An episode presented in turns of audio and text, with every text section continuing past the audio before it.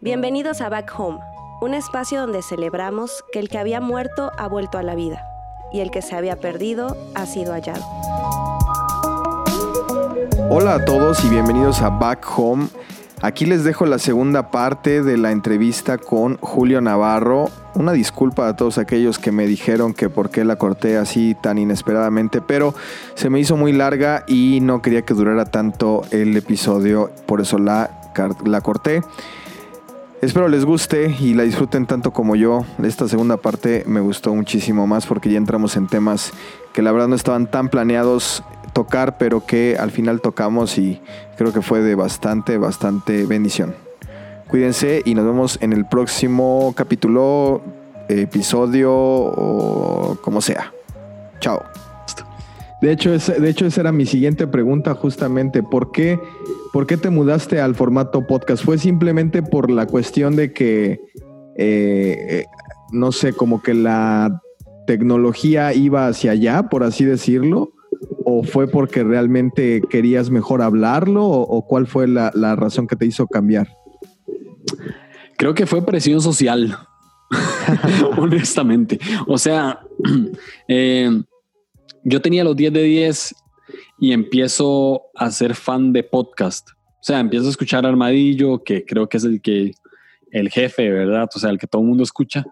Empiezo a escuchar Armadillo y veo que, que Jesse comparte el podcast de, de Rick Santiago, em, el podcast de Rafa Zúñiga, empiezo a escuchar conversaciones descalzas eh, y empiezo a escuchar Catálisis. Y cuando escucho Catálisis, ya, pues todos los demás podcasts me gustaban, pero Catálisis fue como el que me enganchó porque eh, el, o sea, los demás podcasts como que hablaban mucho de un tema en específico del cual yo no era tan, pues tan conocedor, pues, o sea, por ejemplo, el búnker era como muy teológico para mí.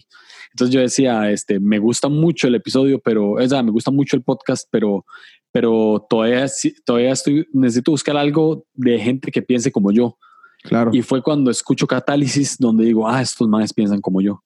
Entonces ya después, pues obviamente ya después empiezo a escuchar no solo Catálisis, sino que empiezo a escuchar cosas comunes de Leo, empiezo a escuchar más el búnker y ya empiezo a relacionarme más con, con, con Rick, este, y empiezo pues a escuchar el, resto de, podcast hasta que me empiezo a ser amigo de ellos. O sea, como que nos, nos, empezamos a seguir y ellos sabían que yo tenía un blog, yo sabía que yo tenía un podcast, los entrevisto para, para el blog, nos empezamos a seguir y, y alguien me empieza a decir, hey, ¿no has pensado en hacer un podcast? Y yo, Ah, la verdad, la verdad es que no, porque, porque siempre tuve un complejo. Yo hablaba por medio de, cámaras. O sea, yo tenía un canal de YouTube donde hablaba también, pero nunca. Oye, eso no lo sabía. Lo voy a, lo voy a ah, buscar. ¿Cómo, ¿Cómo sale? Eh, no sé. ya no sabes. Creo que si se pone Agape 316, creo que puede salir uno que otro video o algo así. Pero eh, empiezo, nunca me gustó, o sea, nunca me gustó mi voz, no, no, nunca me gustó cómo me veía. Entonces yo dije, no, grabar un podcast eh, es, como, es como hacerlo más público, entonces prefiero estar detrás de un blog, prefiero estar detrás de un teclado. Y sin embargo, eh, pues la gente o sea, me sigue impulsando, eh, Sammy, Benjamín de Catálisis y, Rick me, me impulsan, me impulsan, me impulsan, hasta que entró el tema de Enneagrama y dije, ok, quiero hacer algo de Enneagrama, pero no lo puedo hacer en el blog porque es muy extenso. O sea, no puedo, yo quería entrevistar a una persona por Enneatipo. Eh, o sea, para los que están escuchando y no saben quién es Enneagrama, es un, pues es una cuestión de personalidad. El horóscopo cristiano. El, horóscopo cristiano, dirían algunos. es, una, es una cuestión de personalidad donde dicta nueve tipos de personalidad y yo quería entrevistar a una persona de cada número, o sea, un tipo 1, 2, 3, 4, 5, 6, 7, 8, 9. Y dije, en el blog va a costar mucho, entonces dije, voy a hacerlo tipo podcast y ahí lo, lo tiro de alguna manera. Entonces sí, se, grabé toda la serie, toda la serie antes de sacar La Casa de Aranjuez, que es el primer episodio. Pero dije, la verdad es que todo lo que puedo escribir lo puedo decir. Entonces escribí el episodio de La Casa de Aranjuez y lo subí como blog y dije, vamos a ver qué sale si lo grabo. Entonces lo dije al frente de un micrófono, salió, eh, lo subí, gente lo compartió eh, gente con plataforma lo compartió y pues se escuchó, o sea, no, no tenía idea de que se iba a escuchar, se escuchó y, y dije, bueno, entonces ya eh, dejé de hacer el blog porque ya no podía sostener dos cosas a la vez y dije, bueno, lo que más me sostenía el blog era los 10 de 10, eran las entrevistas. Y yo decía, no quiero dejar el blog porque no quiero hacer entrevistas, pero me doy cuenta que existe una plataforma como Zoom, como esta, donde puedo entrevistar gente. Y entonces también empecé a subir los 10 de 10 eh, en podcast. Y, y sí, así es como inicio el podcast. Que por cierto, paréntesis, el, el de la Casa de Aranjuez me parece que es uno de los mejores capítulos que tienes. Y como que siento que hay partes que se nota mucho que lo estás leyendo, pero está muy bueno. Está sí, muy bueno. Leí, leí las como tres partes del, o sea, yo escribí todo y leí como tres partes y ya al final es donde ya dejo de, de, leer, que eso es algo que hacía mucho en el podcast, o sea, lo ponía, leía y ya, ya ahora pues ya uno va agarrando práctica y ya dejé, ni siquiera los escribo ya. Oye, ¿y por qué línea curva? Ah, es, eh, estaba estudiando producción audiovisual y... No, no, no, pero no me cuentes, no me cuentes la, que ya, ya conocemos en el podcast. Ah, ok. O sea, ¿de dónde, ¿de dónde dijiste este es, o sea, como que esto va a ser? Es que sí es más o menos de ahí. O sea, eh, cuando yo estaba en clase de fundamentos del diseño, vi, vi, vi que la profesora decía que la, la, línea curva representa gracia y gracia siempre es una palabra que, que me ha perseguido y que, y que, que, ha resonado en mi corazón. Y personas que me conocen saben que, que si de algo tengo que predicar es de gracia. O sea, siempre es así porque es creo que lo que más he experimentado. Entonces, quería un nombre que hiciera eh, pues similitud a la gracia o referencia a la gracia y me di cuenta que línea curva representaba eso. Y pues dije, ok, línea curva suena. Tenía varios, y como, y como, y como digo, o sea, yo inicié el podcast por la, por la serie de Enneagrama, entonces le iba a poner soy un 9 o, tipo 9 o, así, hasta que dije, no, porque puede ser que hable de otras cosas que no sea de Enneagrama, entonces mejor le pongo línea curva ahí quedó. ¿Y cuál es, cuál es ya a la distancia, cuál crees que sea el propósito ahora de línea curva? Eh, creo que sigue siendo el mismo.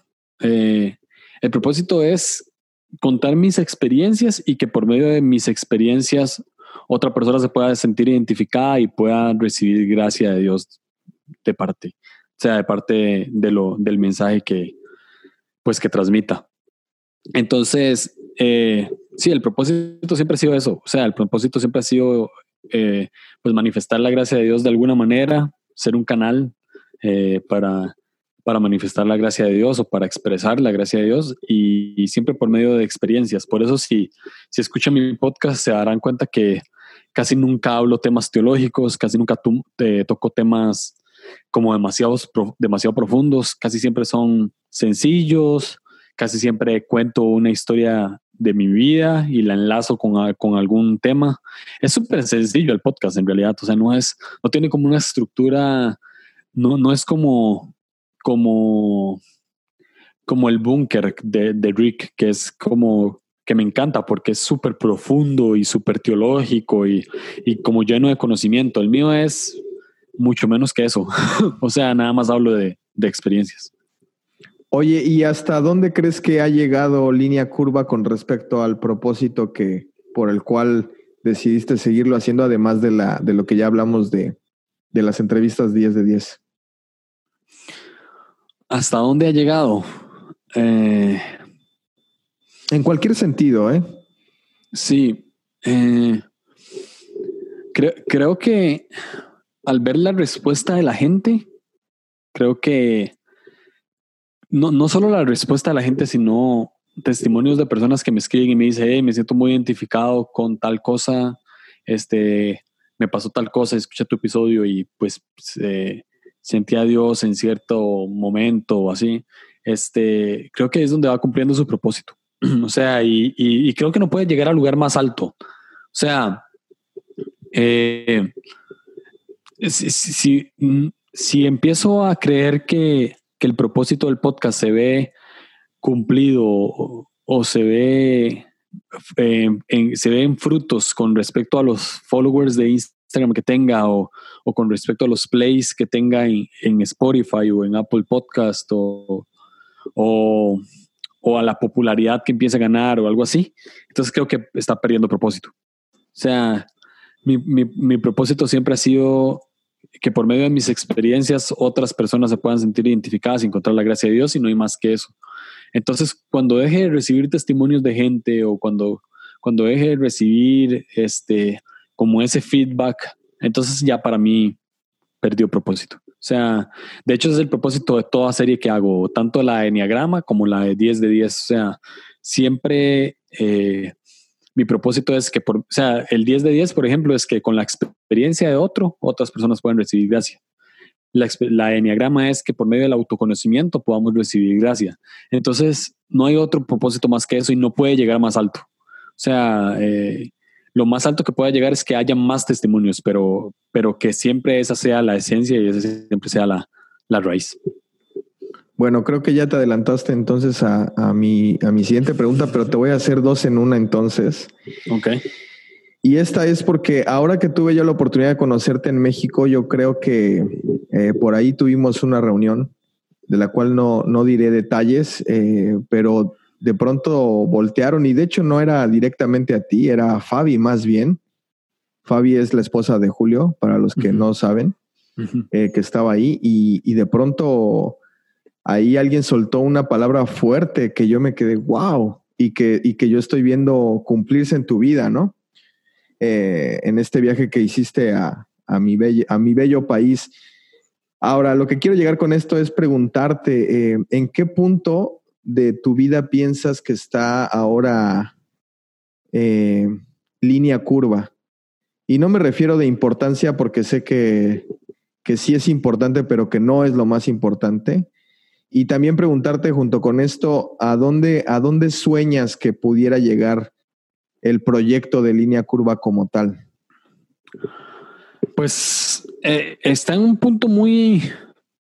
Siento que, que, más de lo que esperaba, muchísimo más de lo que esperaba. Y, siempre se lo he dicho, a, por ejemplo, a Sam y Benjamín de, de Catálisis, yo digo, no, no, o sea, y, lo digo de verdad, o sea, no, no, es como ni siquiera falsa humildad, y de, verdad que no, pero, pero uh, no, siento que no merezco como los, los plays que ha tenido, que no son muchos tampoco, pero, pero siento que no, que no merezco como tanta respuesta de gente porque para mí no es, pues no es un podcast tan bien elaborado como otros, ¿sí?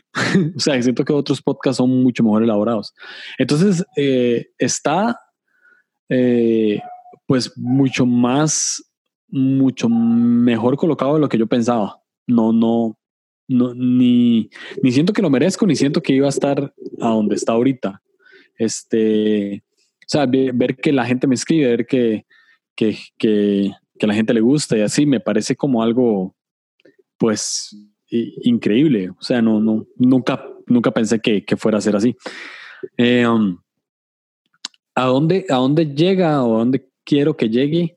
Eh, honestamente, quiero que se man eh, más que quiero que llegue algo que no sé si está mal, tal vez sí, pero lo que quiero es que se mantenga con la esencia que tiene ahorita. O sea, quiero que, que vaya manteniendo ese, ese ritmo de, de mostrar gracia, ese ritmo de, de, hablar de mis experiencias, ese ritmo de, de llegar a, a, una persona con algo que, que sí es profundo, porque toda experiencia es profunda, pero se puede manifestar de, de algo sencillo.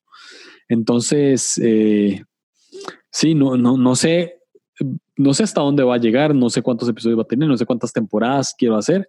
Este, sí sé que obviamente se va a acabar en algún momento, porque todo se acaba, pero, pero lo que quiero es que mientras exista, se mantenga como con esa esencia que, que se ha mantenido y, y, si, y si se ve y gente que me está escuchando y vos, si ven que no está manteniendo esa esencia, entonces tienen todo el derecho de decirme y, y darme ese feedback para, pues, para tratar de retomarla. Podemos entonces concluir que Línea Curva se trata de un podcast acerca de gracia en su Totalmente. esencia. Totalmente. Gracias por medio de de experiencias eh, mías o de otras personas que entrevisté. Oye, y bueno, ya, ya, ya vamos terminando. Quiero preguntarte algunas cosas que no, tenía yo eh, escritas, pero que se me, haría, se me hace muy interesante saber. La primera es, eh, ¿tú cómo podrías decirle a las, o sea, cómo podría la gente vivir este tipo de gracia y amor? Es decir, porque a veces en las iglesias nos dicen que tenemos como que cumplir ciertos requisitos para poder acceder a esa gracia o a ese amor. No te lo dicen literalmente, es decir, siempre te dicen que la gracia es un regalo inmerecido y que no podemos comprarlo, etcétera, pero en realidad sí te ponen estándares. O sea, sí te ponen como ciertas reglas para poder recibir esa gracia y lo pongo entre comillas. ¿Cómo es que la gente lo puede acceder a ello de manera tan natural? Voy, a, voy a decir esto y voy a tratar de, de pues ir desmenuzándolo. Pero la manera en la que encontramos la gracia de Dios o la que manera en la que vivimos la gracia de Dios es aprendiendo a conocernos a nosotros mismos y conocer, por ende, conocer a Dios. Este, porque Dios habita dentro de nosotros. Entonces, en, medida en la que me conozco a mí mismo, voy conociendo a Dios y en medida en la que conozco a Dios y me relaciono con Dios es cuando automáticamente empiezo a pues a vivir en esa gracia eh, que siempre hablamos. Y como vos dijiste, o sea, eh, eh, siempre, ponemos, siempre ponemos como estándares para llegar a la gracia. O siempre tenemos una perspectiva de la gracia que tal vez es errónea, que es por medio de cosas que hacemos o que dejamos de hacer. Y creo que es como todo lo contrario. O sea, cuando yo soy hijo, no, cuando me, cuando me, cuando soy consciente de que soy hijo de Dios, no hay nada bueno que pueda hacer para dejar de ser hijo, ni nada malo que pueda hacer para dejar de ser hijo. O sea, siempre voy a ser hijo. Este, ni tampoco hay cosas buenas que pueda hacer para ser mejor hijo, ni cosas malas que pueda hacer para ser peor hijo. O sea, Dios siempre me considera su hijo. Eh, vos tenés un, un, hijo, ¿cierto? Cierto. Y entonces creo que podrías entender mejor que yo el hecho de que tu hijo se puede equivocar una y otra vez, que vos siempre lo vas a seguir considerando tu hijo y siempre vas a cuidar de él y, siempre vas a alimentarlo y siempre le vas a proveer y, siempre le vas a dar cariño. O sea, eh, estamos hablando en, en, la medida de lo posible de un padre que sea, entre comillas, bueno. O sea, que la sociedad considere bueno. Ahora Jesús dice, Imagínense que ustedes siendo malos, si saben dar buenas dádivas a su hijo, siendo malos, ahora imagínense cuánto más nuestro Padre Celestial que es bueno. Entonces, eh, siempre que, somos conscientes de que somos hijos de Dios, eh, podremos entender cómo funciona el Padre. Y al entender cómo funciona el Padre, nos damos cuenta que la relación que tenemos con Él siempre va a ser una relación de gracia. Siempre. O sea, no, no, no va a haber nada no, ni el peor error me va a poder sacar de esa relación de gracia que pues es automática, es, es, es, es parte de simplemente relacionarse con Dios. Y, y cuando dejamos de sentir esa gracia, pues dejamos de sentir esa gracia cuando, cuando nos desconectamos. O sea, eh, estoy leyendo un libro que se llama Danza Divina de Richard Rohr y Richard Rohr considera que el pecado es simplemente desconectarse, simplemente separarse, eh, simplemente aislarse de Dios. No es otro tipo de cosas que hacemos que, no son buenas, que obviamente no son buenas, sino el, eh, la consecuencia de aislarse, la consecuencia de separarse, eso es lo que se, lo que se denomina pecado. Y, es porque simplemente Dios siempre quiere tenernos cerca. Dios siempre quiere tenernos ahí, Dios siempre quiere que, que fluyamos en Él, que estemos con Él, que, que como lo menciona Richard Rohr en el libro, que dancemos con Él. Entonces, eh, creo que la manera más eficiente de vivir la gracia de Dios es conociéndonos a nosotros mismos, saber cuáles son nuestras debilidades y fortalezas y por ende ir conociendo a Dios en ese autoconocimiento. Pero tenemos muchos prejuicios, ¿no? Claro, y, pero y más que todo, los prejuicios que tenemos hacia afuera son los, son los prejuicios que tenemos hacia adentro. O sea, lo que yo juzgo o lo que yo prejuzgo de otro es lo mismo que yo juzgo o prejuzgo a mí. O sea, Si, si yo creo que, que no puede servir en la iglesia a alguien que se, que se equivocó en un pecado sexual ayer, o sea, que ayer, eh, qué sé yo, vio pornografía, entonces hoy no, hoy no puede sostener el cartel de, Jesús te ama en la entrada. Este, cuando yo juzgo eso es porque a sí mismo me juzgo a mí. Eh, Jesús lo dijo, o sea, no, no, no juzgue para no ser juzgado. ¿Juzgado por quién? Por vos mismo. Es, es así, o sea, no, no necesariamente es no juzgue para que otros no los juzguen. Va más allá de eso, es no juzguen para que no te juzgues a vos mismo con lo que estás juzgando. Porque si, lo ves, perdón, si lo ves, eh, los fariseos cuando tiran a la, a, la mujer adúltera, le iban a tirar piedras y lo que Jesús les dice es, el que esté libre de pecado que tire la primera piedra, entonces nadie la pudo tirar. Todos estaban juzgando el pecado de una persona, pero Jesús los hizo verse en un espejo con esa persona y decir, sí, ella tiene pecado, pero ¿y ustedes? Entonces no juzguen, no tiremos piedras porque la misma piedra que tiro me rebota y me pega a mí. Y sin duda alguna creo que con quien más duro somos es con nosotros mismos. Yo recuerdo hace poco tiempo que fui justamente a un retiro y que eh, en este retiro hacen la parte del perdón, donde, donde te ponen como carteles y te dicen, este, perdona a fulanito de tal, etcétera, etcétera. Tú sabes que pasé un tiempo complicado hace poco tiempo, justamente por eso empezó Back Home. Y yo, según había terminado todos esos puntos, ¿no? Del perdón. Y ya que me iba yo a sentar, justamente Dios me decía, bueno, ya perdonaste, está bien, pero falta que te perdones a ti mismo. Y uff, ahí fue donde me costó, ¿eh? O sea, a veces, a veces no perdonarnos a nosotros mismos o a veces el juicio que nosotros hacemos eh, de nosotros mismos nos hace tirarlo hacia el otro, ¿no? Hacia el que está enfrente, porque es más fácil.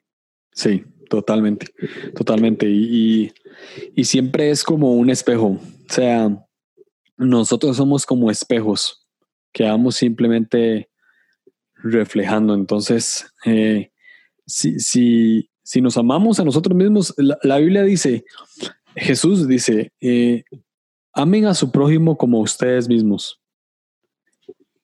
Entonces uno ama a su prójimo como a sí mismo. Si, si me odio, voy a odiar a la gente. Si me amo, de manera natural voy a, voy a amar a la gente. Eh, eh, eh, es simple.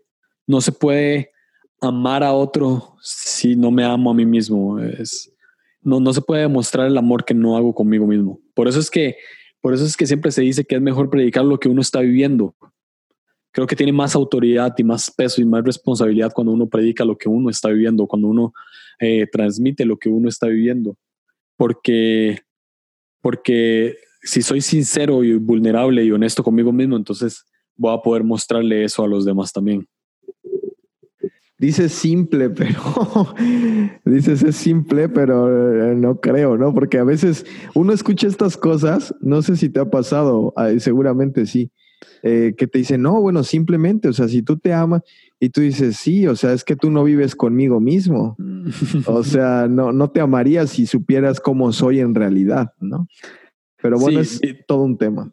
Digo simple porque eh, he, he entendido que lo que es más profundo en realidad es lo más simple. Y es como, como un poco contradictorio, porque se puede decir que, que, profundidad es antónimo de simple.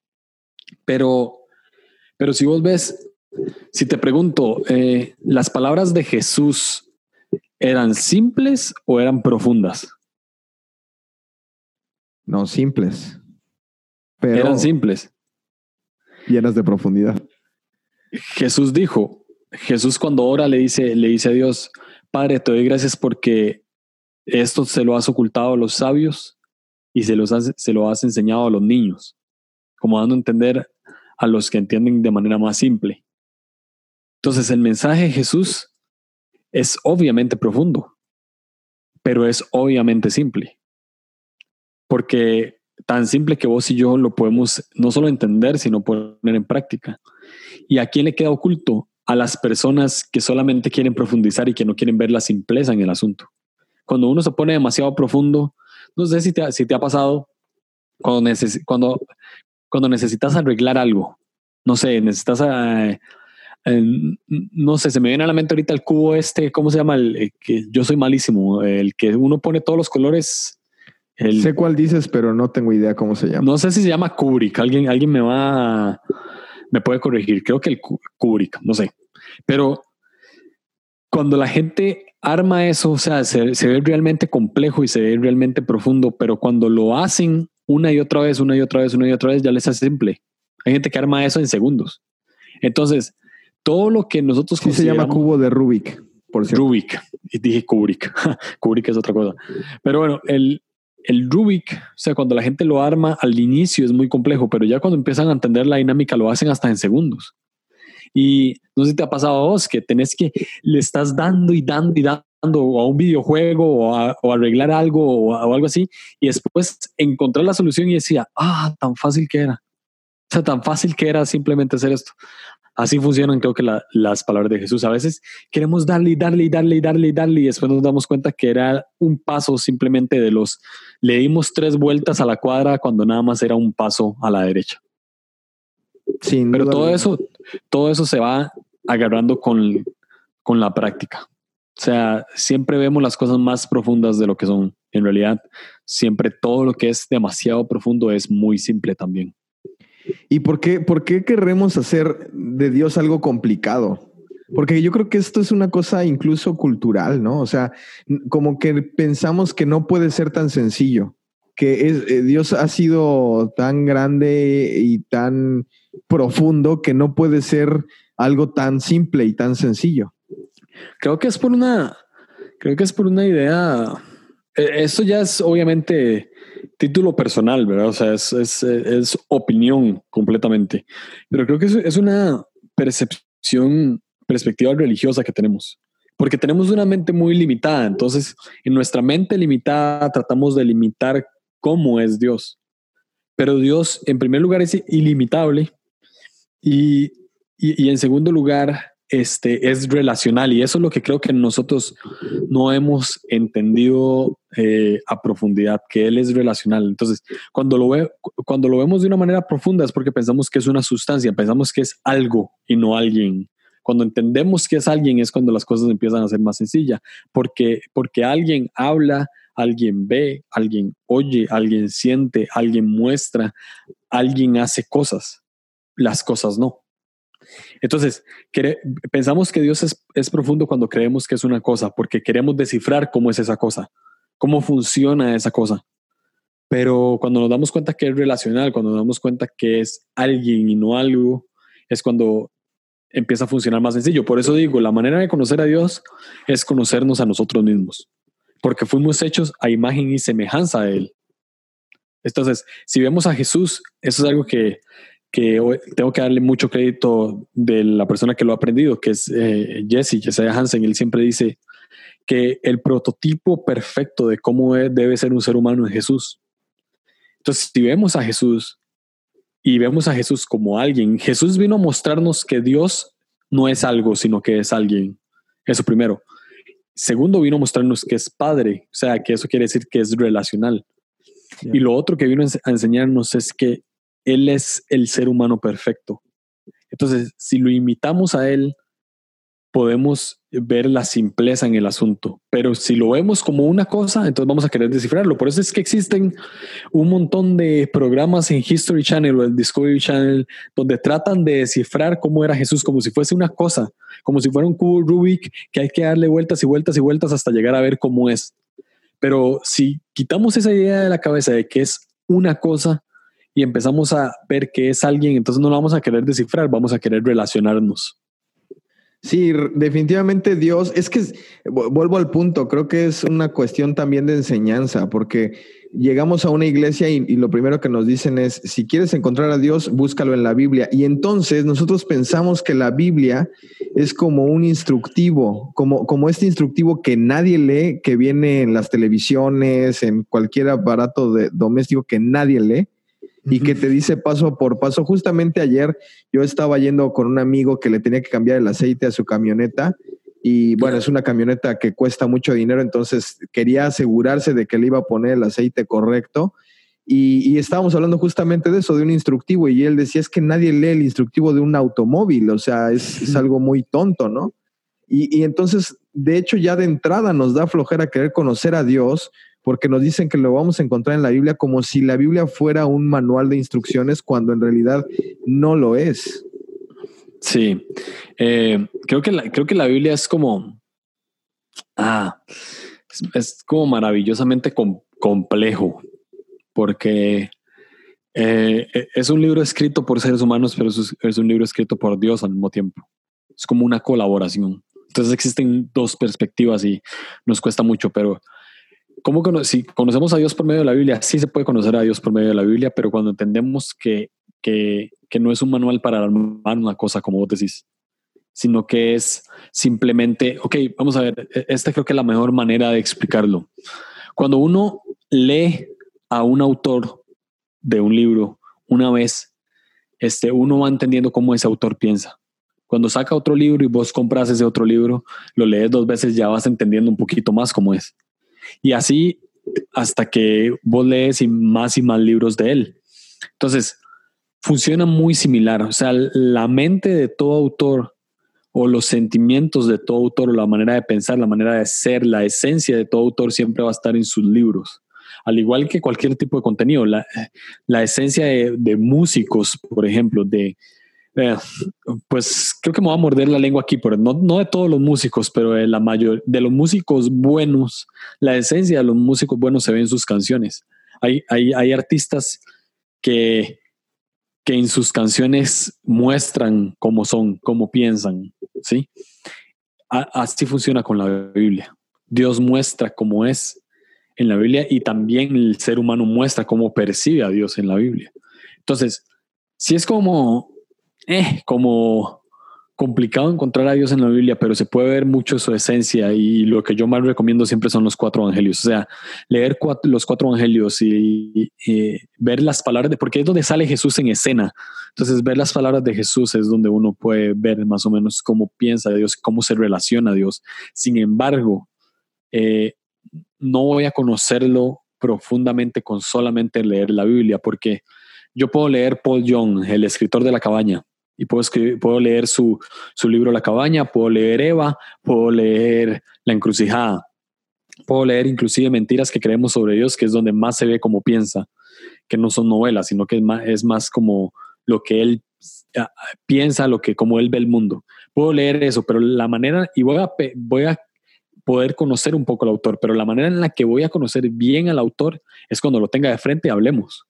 Claro. Y no, y no solamente con una taza de café, sino con, con, con, esta, con convivir con él día con día. Entonces, de esa misma manera funciona Dios. Podemos leer los cuatro evangelios, podemos ver cómo Jesús este, se relacionaba, cómo Jesús hablaba, cómo Jesús decía cosas, podemos ver a lo largo de la Biblia cómo Dios actúa en ciertas situaciones, que también hay que aprender a, ver, a leer la Biblia con los lentes correctos, porque como digo, es un libro también escrito, es un libro escrito por Dios, pero también colaborado con seres humanos. Entonces, que paréntesis, es ahí donde se ve el libre albedrío y la libertad que tenemos en Dios de que podemos colaborar con Él. Sin embargo, no me va a bastar con eso, tengo que relacionarme con Él, tengo que hablar con Él día con día, tengo que que convivir con él día con día, porque es la única manera en la que lo voy a conocer y me voy a conocer a mí mismo. Definitivamente yo creo que cuando tú empiezas a leer la Biblia, empiezas a tener un conocimiento de Dios, de cómo es su carácter, sin duda alguna, de cómo Él piensa, de cómo Él quiere relacionarse, pero no es hasta el momento en el que tú te relacionas con Él que no lo conoces. Y, y creo que mucho tiene que ver, por ejemplo, yo, yo puedo poner el ejemplo justamente de mi relación contigo, ¿no? Yo, yo conocía tu podcast, escuchaba tu podcast, habíamos hablado por Instagram, pero no fue hasta que me senté frente a ti y a tomar café. Creo que tomamos mucho café ese día, de hecho, para mis estándares de café. Este, pero fue hasta ese momento en el que realmente pude, pude ya decir, ya lo conozco, ¿no? Y así como una relación de amistad, así es nuestra relación con Dios. Pero bueno, ya nos fuimos bastante tiempo, ya es, ya llevamos una hora veinte minutos aquí hablando. Wow. Quisiera que fuera más tiempo, pero la verdad es que este, te quiero invitar en otra ocasión para que nos hables otra vez, una vez más del Enneagrama pero desde el punto de vista de, de alguien que no sabe nada. Pero antes de que te vayas, quiero preguntarte, bueno, más bien pedirte que nos des dos recomendaciones, que nos digas dos libros que tú dices, este libro sí, o sea, me dejó así pensando, o sea, dos libros que tú digas, este no, estos dos libros no te los puedes perder. Ahora en este tiempo de cuarentena que pueda leer la gente que escucha Back Home. definitivamente uno de esos dos es La cabaña, que cabe rescatar que no es mi libro favorito de ese autor, de Paul Young. Eh, mi favorito es Eva. Sin embargo, La cabaña es donde más uno puede encontrar a un Dios relacional este, que está lleno de, de cosas que definitivamente destructuran la fe de cualquier persona. Este, desestructuran, no sé cómo se dice, pero definitivamente eh, lo pone mucho a uno pensar este, a todo lo que uno estaba acostumbrado de cómo se vería Dios y cómo es Dios, pues le cambia, es como un switch y le cambia la perspectiva. Entonces, ese libro, La cabaña, eh, me encanta y después de leer ese libro creo que se pueden leer cualquier otro de Paul Young y estoy seguro que les va a encantar. Y otro libro es Mero Cristianismo de, de C.S. Lewis. Este, creo que es, eh, creo que es un libro un poco más teológico, pero me gusta mucho por la manera de pensar de C.S. Lewis en su época, porque el libro está escrito como 1945 o 1950, por ahí, no, no, sé bien, pero por esas fechas. Y me gusta mucho su manera de pensar, que parecía un poquito más actual que para esa época, ¿verdad? Entonces es como este maestro se atrevía a decir este tipo de cosas y, y si, si alguien los dice ahorita, en esta época, pues ya le tiran piedras, ahora imagínense en esa época. Entonces ah, ah, es como un bien teológico, pero habla de eso. Pero tengo un tercero, en realidad, que, que pondría como, eh, más que todo por la gente que quiere como, es que depende de lo que la gente esté buscando. Este, recomendar libros siempre es complicado porque es depende del mood de la gente y lo que la gente le gusta leer y demás. Pero creo que otro sería eh, de Henry Knowing, El regreso del hijo pródigo. Este, ese muestra la perspectiva de de la historia del hijo pródigo desde los tres personajes principales, el hijo menor, hijo mayor y padre. Entonces es muy bueno porque uno se puede ver reflejado en los tres y eso también es como una buena manera de, ser consciente de que somos hijos de Dios. Entonces, La cabaña de Paul Young, El regreso del hijo pródigo de Henry Nowen y Mero cristianismo de C.S. Lewis. Tres. Me pediste dos, pero di tres. Ya ahí diste el bonus. Muchas gracias. La verdad es que seguro vamos a disfrutar estos tiempos de lectura, ya que ya dejen de hacer tantos memes y tantos en vivos en Instagram, por favor, y mejor pónganse a leer los famosos challenge. Julio, muchas gracias por haber estado aquí en Back Home. Algo que quieras agregar, dinos dónde te podemos seguir, cada cuánto sale línea curva, etcétera, etcétera. Eh, me pueden seguir en, solamente uso Instagram, la verdad, eh, medio uso Twitter a veces, pero me pueden seguir eh, en Instagram como Julio Navarro O, así con doble O al final, y en Twitter es Julio Navarro con tres O's al final, o sea, O, O, O, porque no estaba Julio Navarro O. Entonces, este, ahí y Línea Curva lo pueden encontrar en cualquier plataforma digital donde escuchen podcast. Este, Spotify, Apple Podcasts, eh, Google Podcast, Anchor, lo que sea. Y la idea es un episodio semanal.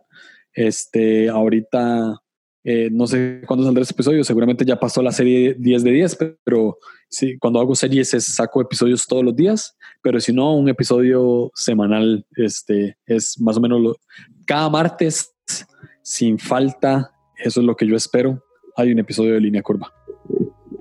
Pues muchas gracias una vez más, Julio, por eh, haber estado aquí y por haber aceptado la invitación. No, gracias a vos, este, te quiero muchísimo, lo sabes, este, y espero que pronto nos volvamos a encontrar y tomar, tomar más café de lo normal y adelante con, con Back Home, este, creo que la persona que te dio ese nombre yo la conozco, súper cool. Y no, muchas gracias por todo, por la oportunidad y por el espacio. De verdad, lo aprecio mucho. Gracias.